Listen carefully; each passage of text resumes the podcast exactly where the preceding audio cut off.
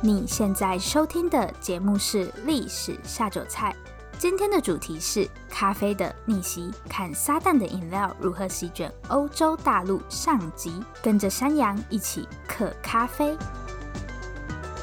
Hello，欢迎来到《历史下酒菜》，今天是我们的第三十一集节目。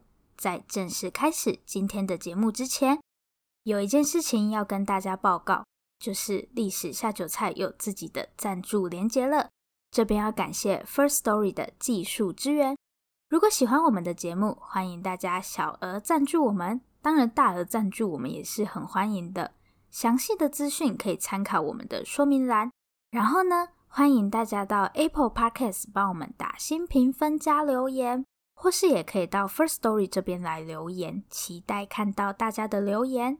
那我们今天的主题就是咖啡的逆袭，看撒旦的饮料如何席卷欧洲大陆上集，跟着山羊一起嗑咖啡。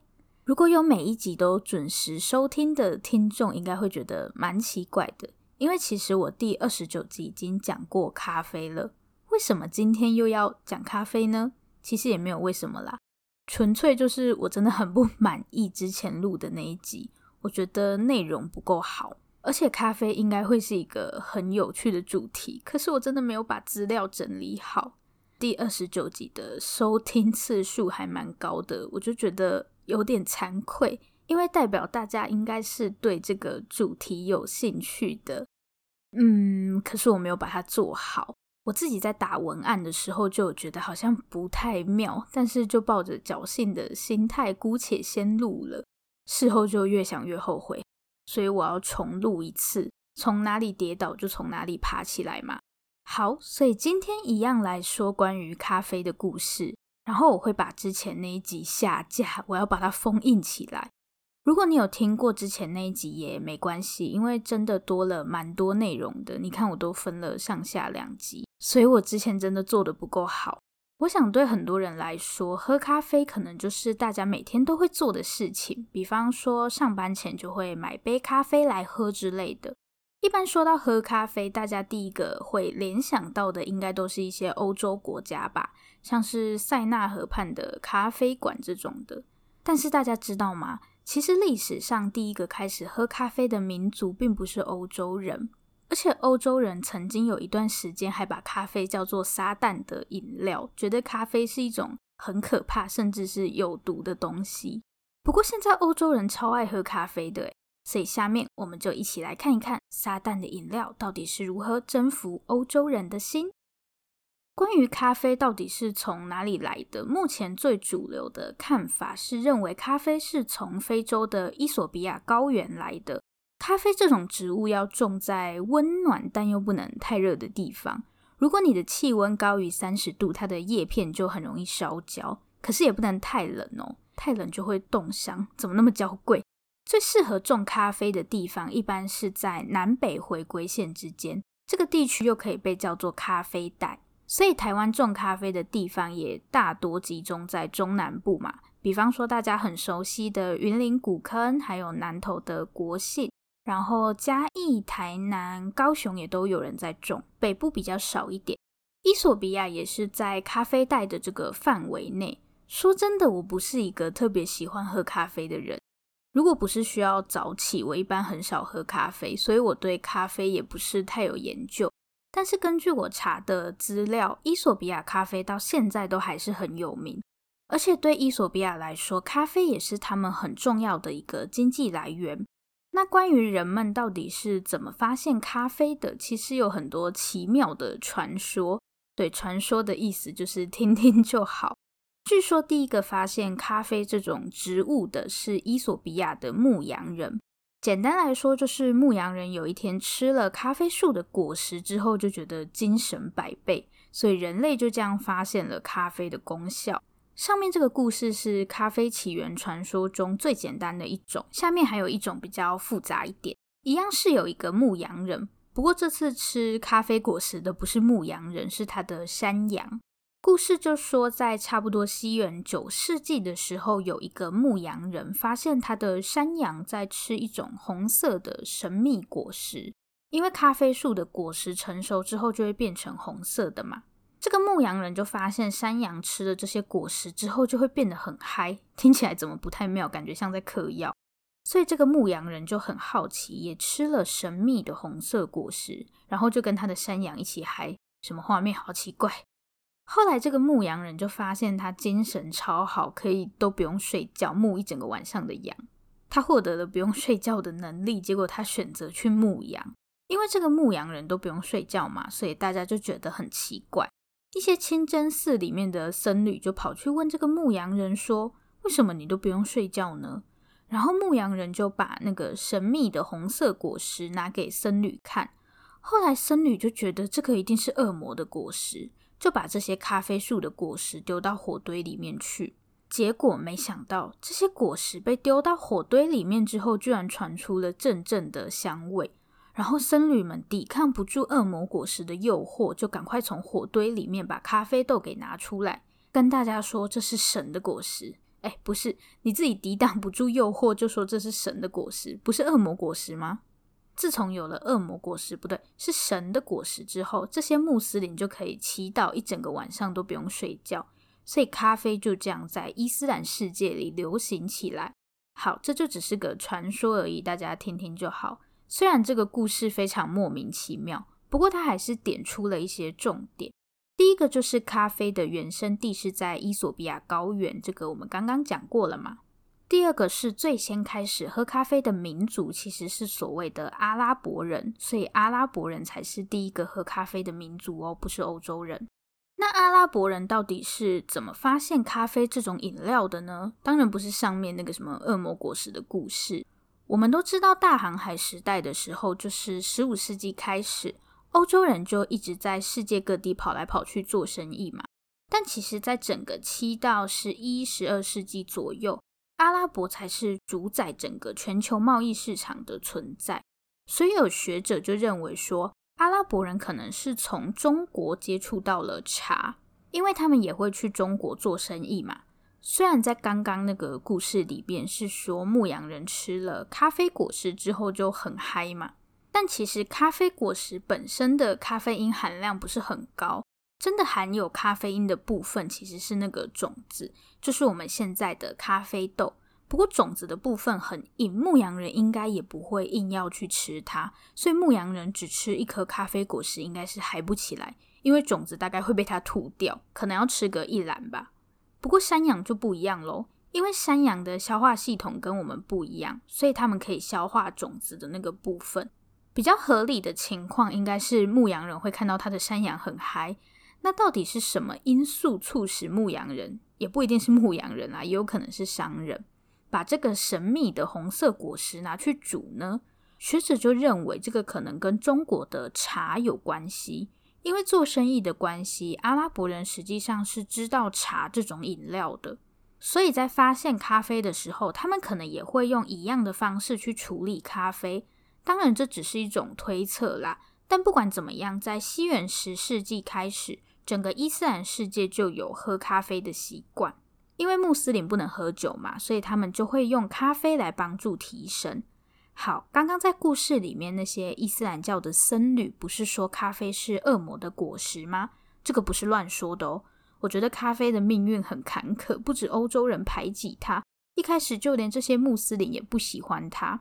下面我们就来谈谈，为什么咖啡到哪里都被大家讨厌呢？咖啡到底做错了什么？大家要这样对它？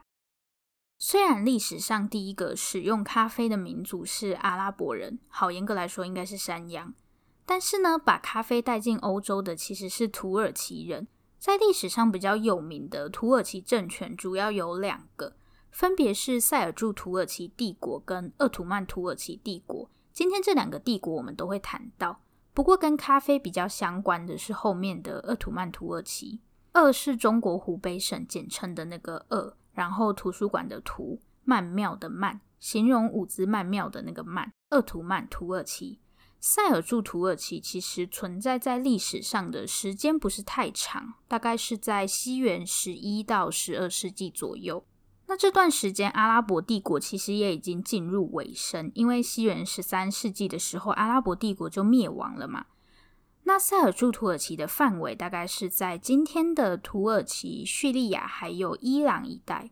这个时候的阿拉伯帝国主要是在沙乌地阿拉伯，然后一路延伸到今天的北非埃及这边。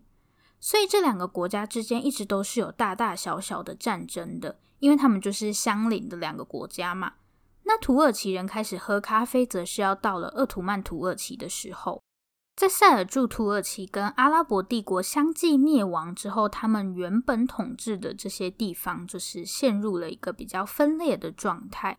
然后直到十三世纪末，鄂图曼土耳其帝国建立，这些地方才又被统一起来。所以，鄂图曼土耳其的范围其实就包含了先前塞尔柱土耳其跟一部分阿拉伯帝国的领土。那也是因为这样，土耳其人就从阿拉伯人那边接触到了咖啡这种饮料。相信大家或多或少都有听过，穆斯林，也就是这些信奉伊斯兰教的人，他们是不可以喝酒的，因为他们认为喝酒是有害身体的，所以基本上穆斯林是不可以喝酒的。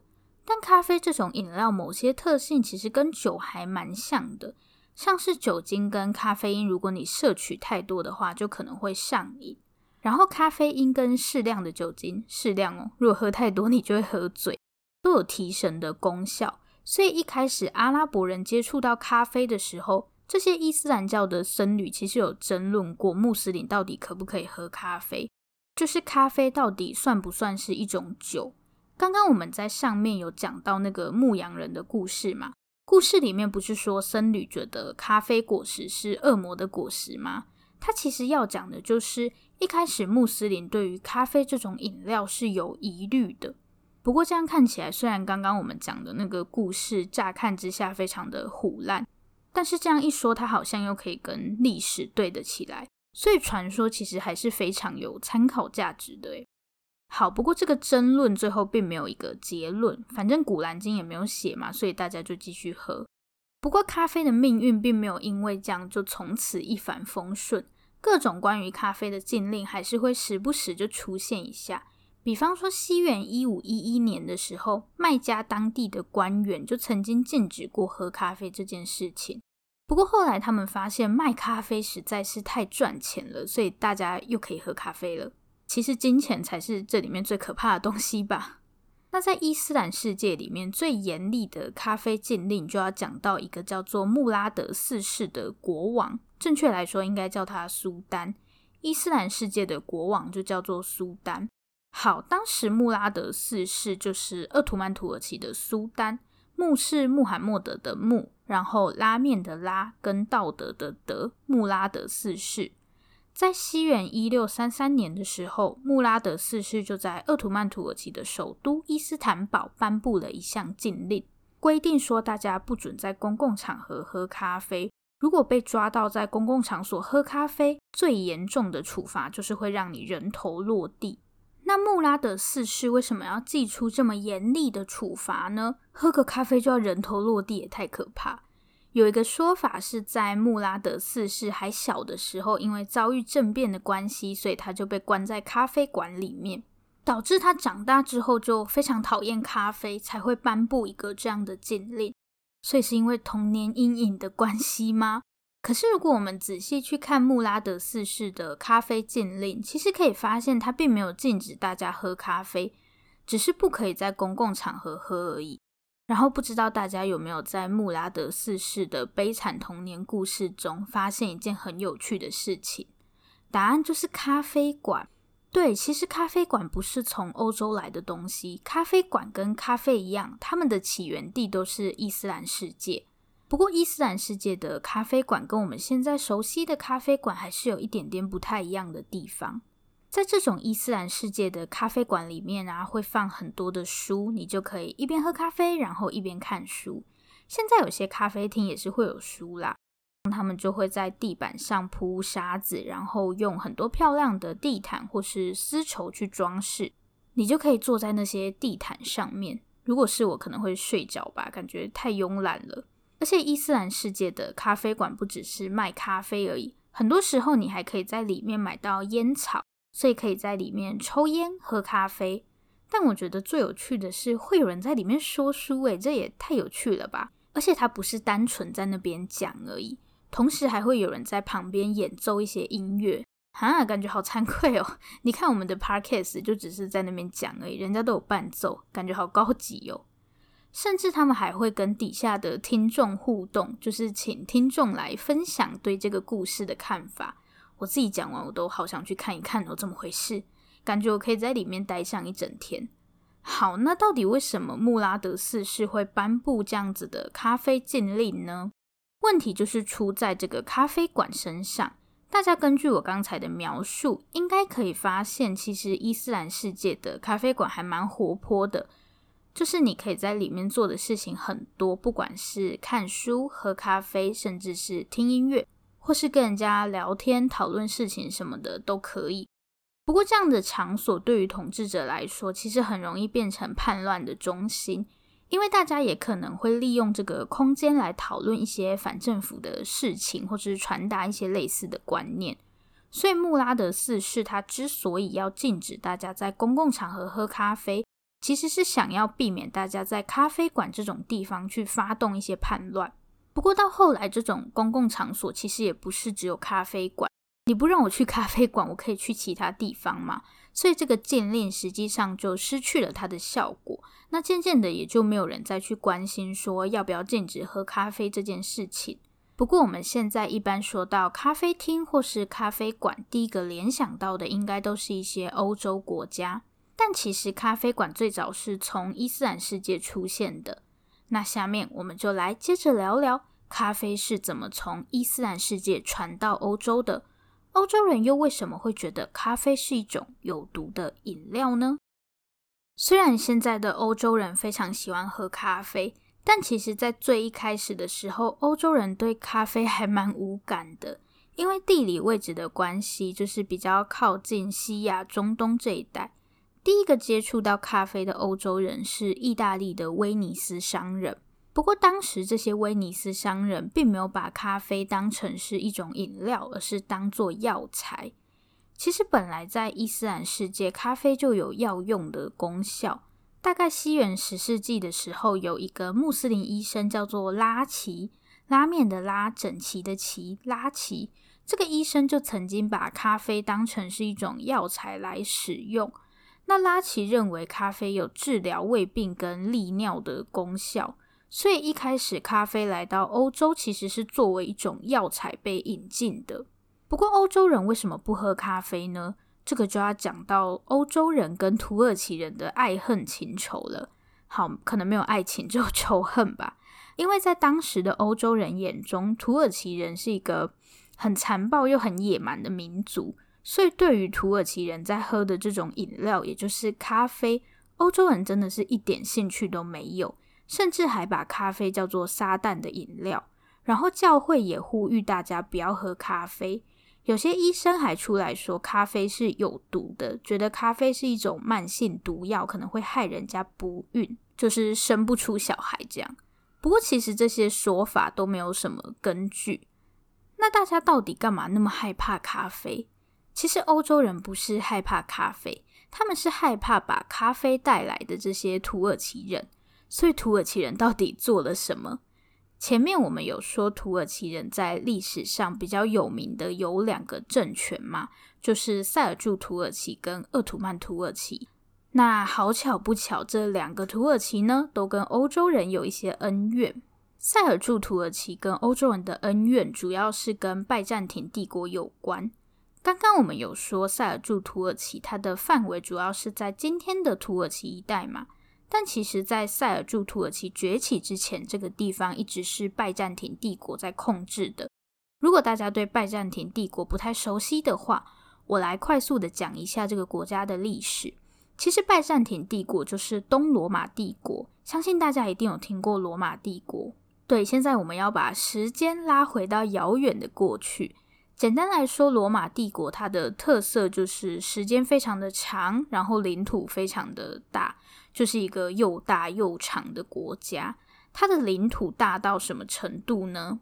就是可以把地中海围一圈，这样从今天的西班牙、法国、德国到意大利，还有希腊，对，然后在过去的土耳其、叙利亚、以色列、约旦这些全部都是他的，而且我还没有念完，还有北非这边的埃及什么的。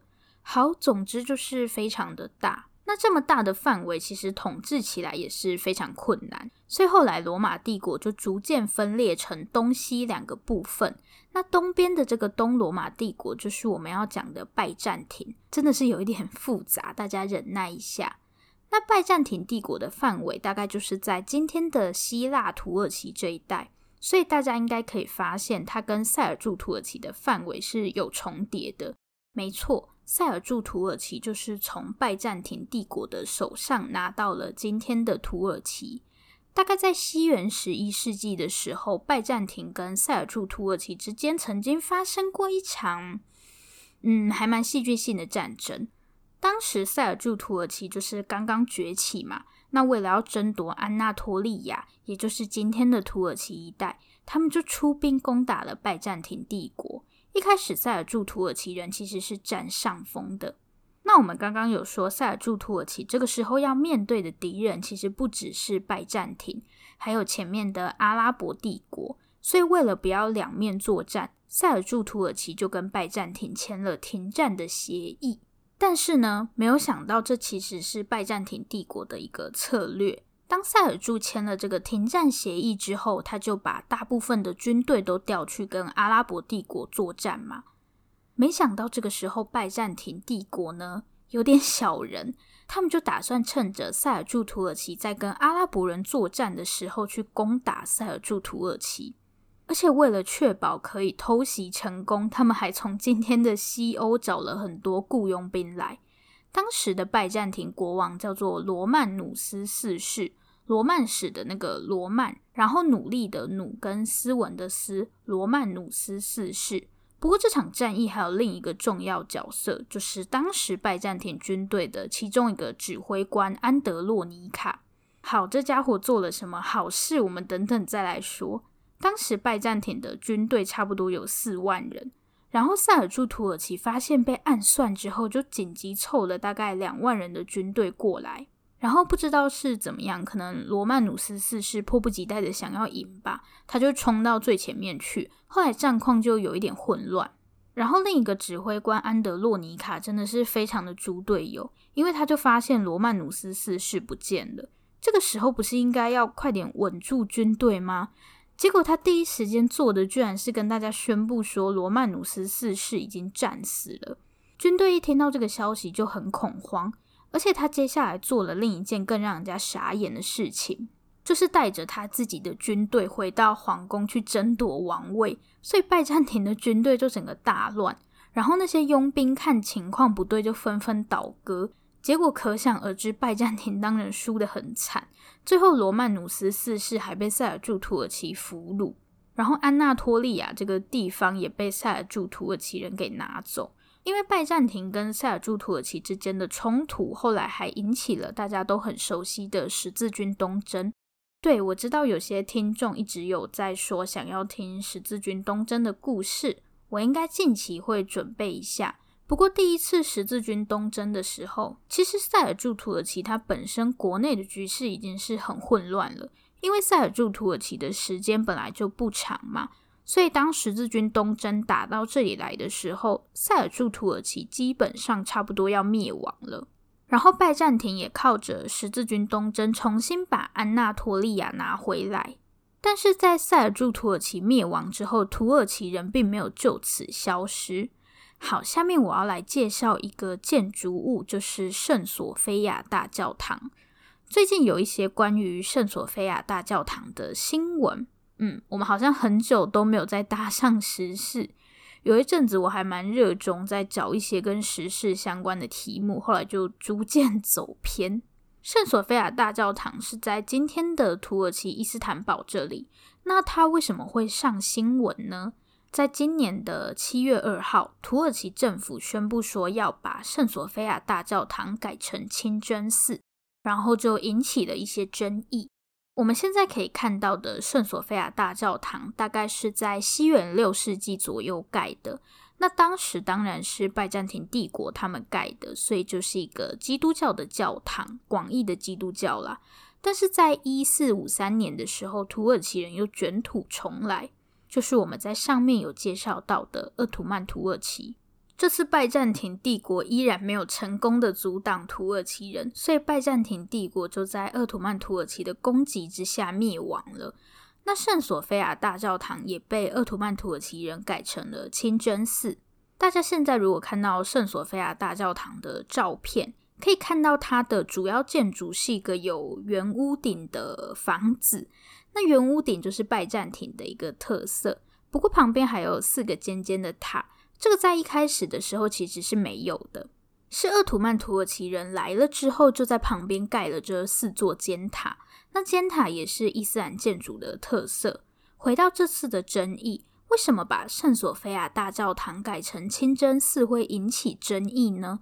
透过刚刚的介绍，大家应该可以发现，圣索菲亚大教堂或者是阿亚索菲亚清真寺这个地方是同时具有基督教跟伊斯兰教的文化的。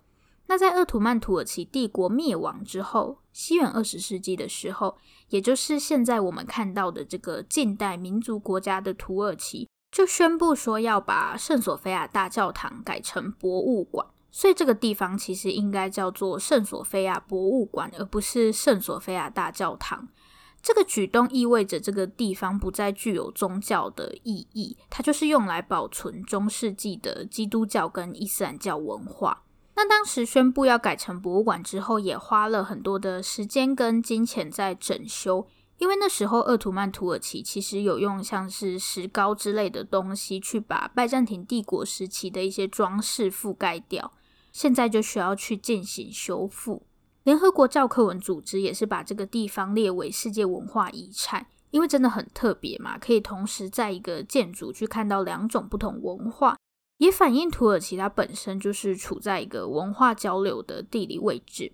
那现在土耳其政府宣布说要改回清真寺了，那目前也不知道会不会去更动里面的装饰，我猜是不会啦，因为很多观光客都会去这里参观嘛，所以应该还是会被保留下来。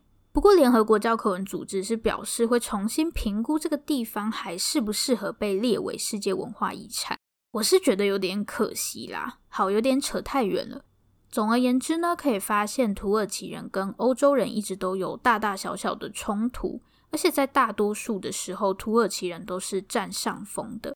所以在欧洲人的心目中，就觉得土耳其人非常野蛮，他们的军事力量也让欧洲人感到很恐惧。尤其在拜占庭帝国灭亡之后，这个对欧洲人来说是一个很大的冲击。毕竟拜占庭的历史很长，是一个超过一千年的帝国。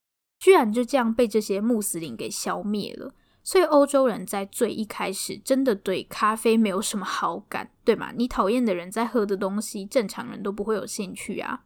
好，那么欧洲人之后又为什么会突然开始喜欢喝咖啡呢？下一集节目告诉你。